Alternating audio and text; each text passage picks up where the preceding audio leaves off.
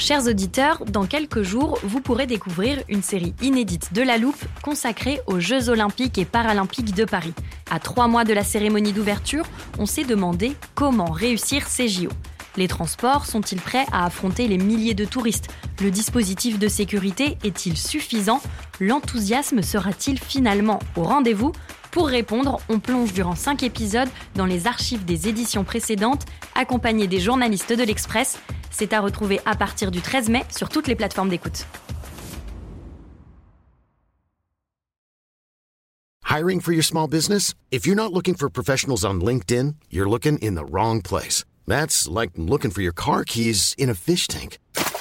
LinkedIn helps you hire professionals you can't find anywhere else, even those who aren't actively searching for a new job but might be open to the perfect role. In a given month, over 70% of LinkedIn users don't even visit other leading job sites. So start looking in the right place. With LinkedIn, you can hire professionals like a professional. Post your free job on linkedin.com slash people today.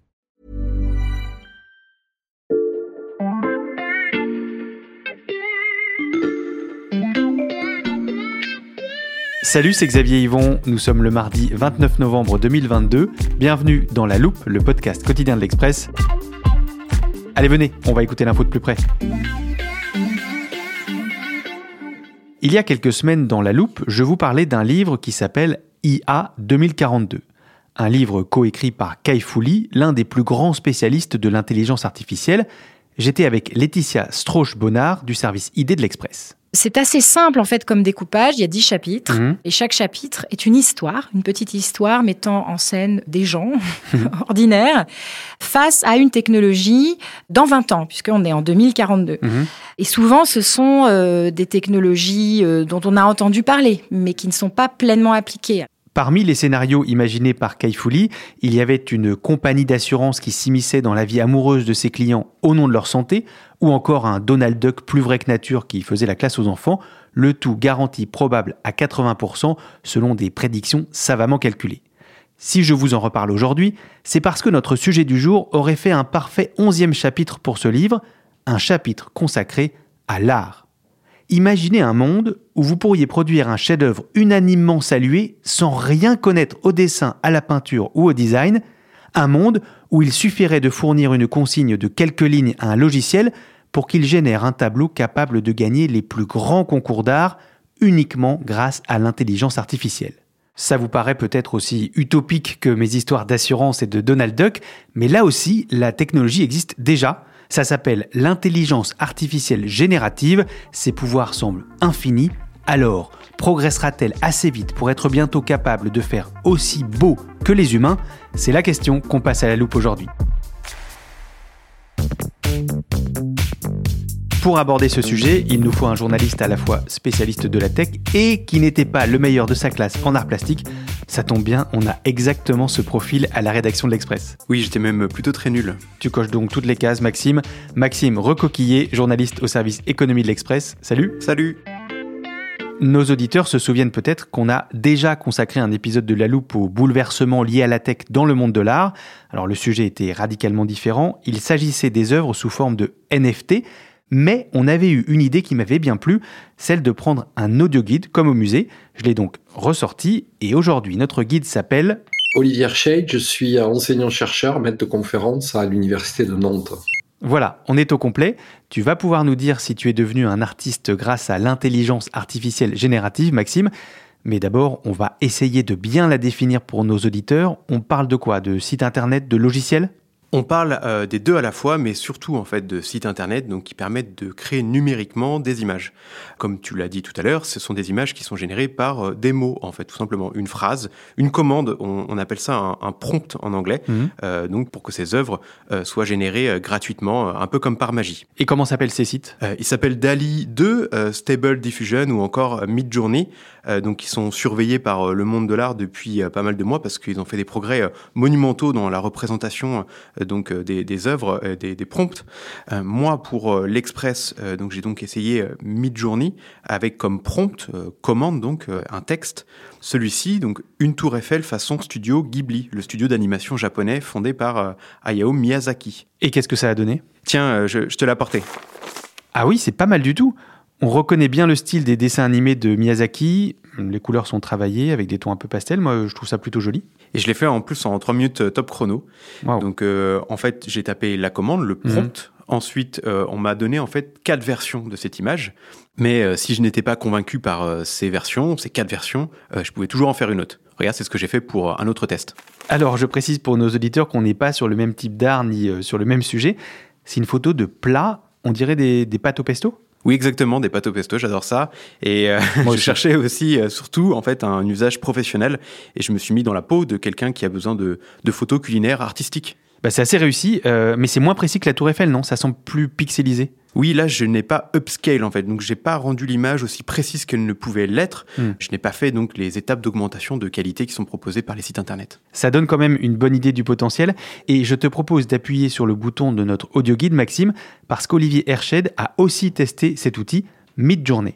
Effectivement, ça donne des résultats assez bluffants. hein. Moi, je l'avais testé euh, avec des choses assez bêtes. C'est-à-dire, j'avais pris des incipits, des débuts de phrases de romans ou de pièces de théâtre euh, célèbres, et puis j'avais euh, lancé cette génération à partir de là. Et effectivement, euh, sur euh, aujourd'hui, maman est morte, ou c'était peut-être hier, qui est le début de l'étranger de Camus, sur euh, c'était à Mégara, au faubourg de Carthage, le, le Linkipit de Salammbô de Flaubert, ben, on a des représentations qui sont euh, étonnantes, bluffantes, esthétisantes, mais qui correspondent à des règles de programmation qui ont été décidées par euh, des individus comme vous et moi.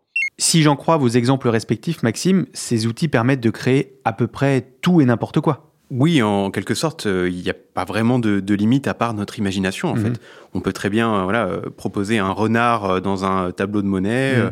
un champ de coquelicots inondé de soleil, ou et ça, ça a été fait réellement des légendes comme Freddie Mercury ou Michael Jackson Mhm. qui ont été vieillis en fait, comme s'ils étaient toujours parmi nous. Et est-ce qu'il y a déjà des œuvres créées par l'intelligence artificielle générative qui sont devenues célèbres? Il y en a une, euh, oui, euh, notamment, qui s'appelle Théâtre d'opéra spatial, Mhm. qui est une scène d'opéra en fait avec euh, trois personnages qui observent donc un, un décor euh, lumineux. Je te l'ai imprimé aussi. regarde. Waouh, en effet, ça a l'air très travaillé. Je vois qu'il y a différentes teintes de rouge, il y a des clairs-obscurs et c'est hyper détaillé. Bah oui, au point que son auteur en fait a remporté un concours d'art dans le Colorado. Hmm. Euh, donc euh, il a créé son œuvre avec la plateforme Midjourney et euh, il n'a pas prévenu le jury qu'il avait utilisé Hmm. cette plateforme et il a gagné. Donc le message derrière ça, c'est que donc l'intelligence artificielle n'a pas seulement trompé l'esprit humain, ce que font déjà les deepfakes par exemple. Vous connaissez peut-être ces vidéos qui font dire n'importe quoi à des personnages célèbres. On reprend leur visage, leur gimmick. Mais là, en fait, l'intelligence artificielle a façonné ce qui est unanimement reconnu comme beau. Un exemple qui donne de l'espoir au dernier de la classe en art plastique, je ne vise personne Maxime. En toute logique, il est temps de se demander si les professionnels de l'art sont sur le point d'être ringardisés par cette impressionnante technologie.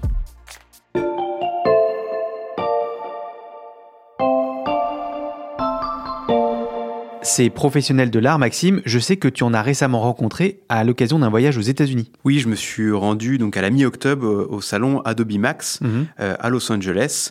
J'ai rencontré donc euh, pas mal de, de professionnels en fait, des dessinateurs, des graphistes, euh, des Mhm. photographes, euh, donc qui étaient vachement intéressés par ces technologies, mais aussi bah, des entreprises plus traditionnelles dont le modèle pourrait être bousculé à l'avenir en fait par ces IA génératives, comme Adobe donc qui était l'organisateur de l'événement. Adobe, la société qui édite notamment le logiciel Photoshop. On va commencer par les artistes. Maxime, qu'est-ce qu'ils t'ont dit sur l'IA générative? Bah, que c'était bluffant tout simplement. Tous euh, étaient vraiment euh, conquis par les outils. Ils l'ont tous euh, testé. Il y a un photographe aussi français que j'ai vu sur place, Lionel Koreski, qui lui me parlait du côté inconnu et excitant en fait Mm. euh, de, de ces plateformes. Et euh, il m'a dit, euh, je, je le cite, hein, quand on est artiste, on est en quête perpétuelle de l'accident artistique. Mhm. Cette étincelle en fait que l'on n'attendait pas.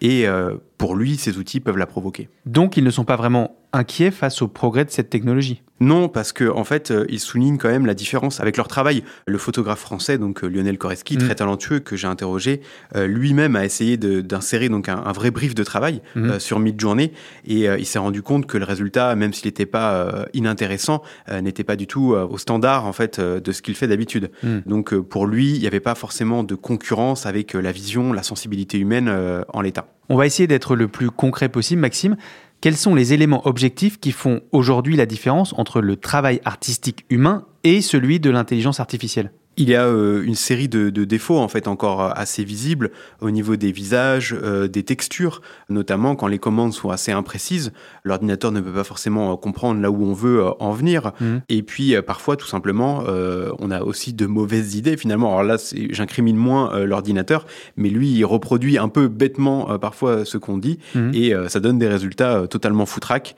J'en ai une sous les yeux là, particulièrement gratinée. Regarde, je te la passe. Ah oui, en effet, c'est pas aussi réussi que ce que tu m'as montré tout à l'heure. Alors, comment décrire ça à nos auditeurs? Euh, Bon, déjà, c'est une photo de chat avec un air très méchant. Il manque un bout de son corps. Il porte un costume orange grossièrement fixé avec du scotch. Il a un casque de chantier qui va pas vraiment sur sa tête. Et puis derrière, le décor ressemble à une mine, mais rien ne va très bien ensemble. Oui, bah, je, t'avais prévenu. Hein, mhm. mais alors, il y a quand même des détails qui collent à la commande, qui était donc un chat portant un bleu de travail dans une mine de charbon. Mais oui, c'est globalement super raté et grossier. Je précise tout de même que là, on parle de la plateforme Dali, qui est différente de Midjourney, qui est un peu moins aboutie hmm. artistiquement. Hmm. Mais quand même, euh, j'aurais pu te sortir d'autres exemples. Donc sur Dali, j'ai vu récemment voilà l'acteur The Rock qui enlace le dictateur Kim Jong-un, par exemple. C'était assez horrible. Si tu es fan de ce genre d'image, euh, il y a un compte Twitter euh, Weird Dali Generation, donc œuvre Dali bizarre, qui est suivi par un million de, de personnes. Ok, merci pour l'info. et je termine sur un dernier élément de différenciation, donc entre l'intelligence artificielle et l'humain. Euh, voilà, beaucoup de sites internet, donc euh, Dali ou Midjourney, euh, se refusent donc à montrer de la nudité ou de la violence qui peuvent normalement faire partie d'un processus créatif totalement valable. Ça fait pas mal de défauts, Maxime. Ça veut dire qu'il ne faut pas s'attendre à voir des œuvres générées par l'intelligence artificielle, comme le théâtre d'opéra spatial, gagner tous les concours d'art dès demain. Non, non, pas du tout, on n'en est pas encore là. Euh, là, ce qui va changer, ça va surtout être pour les entreprises, notamment les créatifs à l'intérieur de ces entreprises, ceux qui façonnent des images. Or, pour eux, déjà, c'est un gain de temps, donc ça, c'est le côté euh, positif. Et pour euh, les autres entreprises, donc celles, par exemple, qui développent des outils, comme Adobe, mhm. là, c'est un nouveau challenge. On voit les chiffres de DALI 2. au début, c'était un, outil, en fait, réservé à une poignée d'initiés, et c'est mhm. devenu accessible à tous, et ça attire déjà plus de 1,5 million d'utilisateurs. Mhm. Il y a 2 millions d'images générées par jour, et ça, c'était des chiffres fin septembre donc euh, c'est autant de gens qui euh, vont euh, demain ne plus passer par un logiciel classique, justement comme ceux d'Adobe à l'image de Photoshop. Et comment ces entreprises comme Adobe peuvent s'adapter à cette nouvelle donne? Eh bien, la première chose à faire, c'est tout simplement d'intégrer la technologie dans leurs produits. Hmm. Alors, chez Adobe, par exemple, on m'a parlé de la notion de copilotage, d'être un, copilote avec l'IA. Euh, donc, Scott Belsky, qui est Chief Producer Officer, m'a dit, je le cite, on sera bientôt capable de demander donc à l'IA d'explorer 30, 130 ou même 130 000 options différentes d'une même idée créative, avant de nous laisser en fait en choisir un petit nombre pour les travailler personnellement et ensuite les approfondir pour finalement bah, euh, présenter ses meilleures options à ses clients. Donc ce copilotage, en fait, pour Adobe, est toujours mieux en fait que de se faire euh, piquer le marché tout simplement par ces entreprises. Je le rappelle, Adobe, c'est un des plus gros vendeurs de logiciels au monde et c'est une entreprise qui est valorisée 150 milliards de dollars. Donc c'est vraiment un, un géant. C'est le moment de réappuyer sur le bouton de notre audio guide, Maxime, parce que Olivier Herched va nous aider à placer tes explications dans une perspective historique il y a toujours eu dans les processus créatifs, que ce soit en écriture, en peinture, euh, en, sculpture, il y, a, différentes étapes dans ce qui finit par ressembler à une œuvre. Euh, et dans ces différentes étapes, euh, il y a toujours eu des supplétifs, c'est-à-dire des gens qui sont intervenus dans le processus créatif de temps en temps aussi, comme des alliés ou des employés. Hein. Rubens avait plus de 300 ouvriers pour fabriquer ses peintures. Donc quand on voit la descente du Christ, par exemple, c'est difficile d'estimer aujourd'hui qu'est-ce qui a été vraiment peint par Rubens et qu'est-ce qui a été peint par ses employés, ou en tout cas les gens qui bossaient dans son atelier. Donc il y a, dans un processus créatif, il y a toujours différents intervenants, différents agents. La question aujourd'hui, c'est de savoir si euh, des intelligences artificielles, bien ou mal programmées, sont capables de jouer de manière intéressante ce rôle de, de supplétif. Ce type d'outil, en tout cas, peut servir de brouillon, d'ébauche, de première étape dans le cadre d'un processus créatif. Des brouillons créés en quelques secondes pour gagner du temps et faire des économies, la perspective est prometteuse, mais comme souvent quand on parle d'intelligence artificielle, la question des potentielles dérives n'est jamais loin.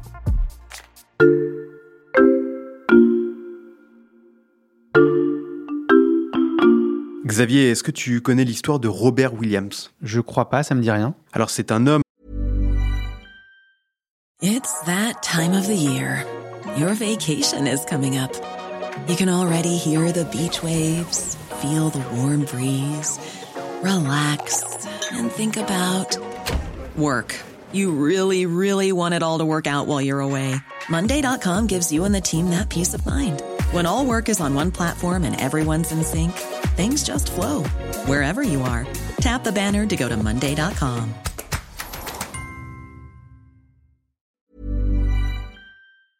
afro-américain qui a été victime d'une injustice inédite à cause d'une intelligence artificielle et c'était en 2020. Ah oui, oui, ça me revient. On l'a déjà raconté dans un précédent épisode avec Sébastien Julien. Un outil de reconnaissance faciale utilisé par la police a confondu le visage de ce Robert Williams avec celui d'un autre homme qui était recherché pour vol, je crois. Oui, c'est ça, exactement. Euh, je voulais t'en parler tout simplement parce que cette histoire illustre bien en fait un des problèmes potentiels de toutes les, intelligences artificielles et donc de l'IA générative aussi. Mhm. C'est tout simplement euh, les biais finalement dont on ne sait rien en fait de l'IA et qui peut parfois verser dans le sexisme mhm. ou même le racisme. Tiens, je te pique ton audio guide pour lancer moi-même la prochaine explication. Écoute Olivier Hershade on s'est aperçu que sur certains jeux de données, bah, des images étaient mal taguées ou étaient euh, comportées là aussi des biais. Euh, on s'est aperçu que quand on construit des jeux de données d'images, par exemple, toute une série de métiers sont systématiquement masculinisés. Donc si vous demandez à générer une image de pompier, vous aurez toujours un, garçon, jamais une fille. Si vous demandez à générer une image d'infirmier, vous aurez toujours une fille, jamais un garçon. Et, et ça, on le sait pas quand on utilise ces générateurs d'images. Quand on, on, tape un prompt, on ne sait pas derrière s'il y a des biais genrés, sexistes, etc.. Je prends le cas en fait de l'outil DALI 2. Donc ce dernier appartient à une société euh, privée et il fonctionne en fait grâce à un modèle de langage qui permet en fait euh, de reconnaître le sens d'un texte que l'on écrit, les fameux prompts. Donc euh, ceci combiné à une autre machine opère ensuite le lien avec une image qui se trouve dans une immense base de données en fait. Sauf que le problème, c'est que cette base de données de DALI 2 notamment est en fait secrète, ce qui soulève des questions légales. Et là, je relance notre guide. On peut se servir par exemple de Lénine, mais pas de Staline. Euh, si vous demandez une image, à générer une image avec euh, Lénine et Staline qui jouent au football, euh, bah, vous allez avoir un petit avertissement. On va vous dire, tot, tot, tot, vous avez utilisé un démo interdit, c'est pas possible. Donc vous affinez, vous essayez avec Lénine jouer au football, puis avec Staline jouer au football, puis il y en a un qui marche et l'autre qui marche pas. Donc quels sont les enjeux? C'est pas explicite, c'est-à-dire on ne vous explique pas la plupart du temps pourquoi c'est interdit, et puis ces règles la plupart du temps sont cachées. On ne sait pas vraiment. Il faut chercher pour savoir ce qui est autorisé, ce qui est interdit. En fait, ce qu'il explique, c'est que si on ne peut pas ausculter mhm. euh, ces immenses bases de données, il y aura forcément des biais et des sorties de route. Des décisions euh, donc seront prises en amont, mais on ne sait pas par qui et comment. Tout à l'heure, euh, j'ai cité Scott Belsky, qui est mhm. donc Chief Product Officer chez Adobe, et celui-ci a une très bonne métaphore en fait. Pour lui, l'essor de l'IA générative est comparable à celle de la voiture autonome, mhm. et par sécurité, eh bien, il est encore nécessaire de garder une main sur le volant. Et comment on fait pour euh, garder une main sur le volant en ce qui concerne ces fameuses bases de données, Maxime? Pour l'instant, on n'a pas vraiment euh, de, euh, de, solution à part euh, peut-être être prudent et avoir un minimum de recul justement mmh. sur ces plateformes. Et une autre solution pourrait être tout simplement à l'avenir, mais là je me projette très loin, peut-être de construire ses propres bases de données artistiques. Bon, la technologie n'est pas forcément encore à la portée de tous et ça nécessiterait des coûts importants en matière de fonctionnement et de stockage parce que la machine a besoin d'une grande quantité d'informations pour apprendre mmh. et générer des œuvres. Mais pourquoi pas, ça pourrait être l'avenir. Ok, si je continue de réfléchir aux questions soulevées par le développement de l'intelligence artificielle dans l'art, Maxime, il y a évidemment celle des droits d'auteur aussi. Par exemple, quand tu tapes une tour Eiffel dans le style de Ghibli, ça ne rapporte rien au studio d'animation japonais. Non, ça ne lui rapporte rien. Après, à mon échelle, euh, on était plutôt sur du pastiche euh, qu'autre chose. Mais si euh, massivement, en fait, je commence à reproduire des styles, des œuvres, là, comment on rémunère justement les personnes qui sont à l'origine hmm. de ces créations? Et même comment savoir, même si parfois je pique une inspiration de quelqu'un d'autre, vu que hmm je le rappelle, les bases sont quand même euh, assez secrètes euh, finalement. Donc euh, je vais reprendre aussi l'exemple du photographe français que j'ai rencontré à Los Angeles, qui m'a confié lui-même avoir testé une commande en apposant le nom de l'artiste japonaise Yayoi Kusama, devenue célèbre notamment pour ses œuvres et qui comporte plein de, petits pois en mm. fait. Et donc il en a fait une œuvre fidèle au style de l'artiste. Ça l'a bluffé, lui non plus ne l'a pas fait de manière massive, il ne l'a pas copié, mais malgré tout ça suscite des interrogations Et est-ce que les sites ont déjà prévu des parades? Oui, euh, certains prennent quelques précautions, comme euh, Dali 2 par exemple, qui euh, refuse que l'on mette Philippe Stark, le nom du créateur français, afin de protéger donc ses œuvres et a priori s'éviter tout ennui judiciaire. Après, hmm. pour être tout à fait honnête, je n'ai pas testé tous les artistes et on a bien vu que Ghibli par exemple avait fonctionné pour Midjourney. Donc il y a quand même des choses qui passent. Et ces questions-là sont cruciales pour l'avenir et pas seulement pour les tableaux ou les photos. Comment ça? Parce que ça concerne la création en règle générale. Donc hier c'était pour le texte, parce que l'IA générative sert hmm. aussi pour le texte. Aujourd'hui c'est pour l'image. Et demain on va pouvoir générer tout aussi facilement probablement du son. Donc des podcasts oui, des podcasts, pourquoi pas. Et euh, mais on va pas te remplacer, euh, Xavier, ne t'en fais pas. Mais aussi de la vidéo et de la 3D. Voilà, une machine peut apprendre tout ça et devient de plus en plus robuste. Donc euh, tout ceci est possible. On va pouvoir générer des tas de choses, même imparfaites comme les images, mais il faudra s'attaquer de front à ces problèmes de biais et légaux. D'ailleurs, début novembre, aux États-Unis, donc un recours collectif a été lancé, notamment contre OpenAI. C'est l'entreprise qui développe euh, le logiciel euh, DALI 2. Donc euh, on voit que c'est quelque chose qui est vraiment d'actualité. À l'avenir, et même au-delà de ce recours, il faudra clarifier ces règles parfois un peu floues entre le vrai art et l'art artificiel dont on parlait tout à l'heure. J'ai gardé l'audio guide, j'appuie une dernière fois et je laisse Olivier Herched conclure. Comme ça va avoir un impact dans tous les champs dans tout le champ social, il est important que dès aujourd'hui, on puisse commencer à cadrer ces technologies et puis à euh, réfléchir collectivement à euh, comment on les analyse et comment on détecte ce qui va finir par euh, s'inscrire dans la longue traîne de, des fake news ou des réalités alternatives, c'est-à-dire qui va nous empêcher collectivement de distinguer ce qui est sincère, ce qui résulte d'un acte de création, puis ce qui est artificiel redéfinir collectivement les règles de l'art, si j'ose la formule. Merci beaucoup Maxime. Merci Xavier. Maxime Recoquillé, spécialiste de la tech à la rédaction de l'Express. Tous tes articles sont à retrouver sur l'express.fr. Profitez-en, chers auditeurs, l'abonnement numérique ne coûte que 99 centimes pour 3 mois en ce moment. Et pour ne pas rater les prochains épisodes de La Loupe, un podcast garanti 100% concocté par des humains. Pensez à vous abonner sur votre plateforme d'écoute préférée, par exemple Deezer, Apple Podcast ou Podcast Addict. Cet épisode a été écrit par Margot Lanuzel, monté par Mathias Pengili et réalisé par Jules Cro. Retrouvez-nous demain pour passer un nouveau sujet à La Loupe.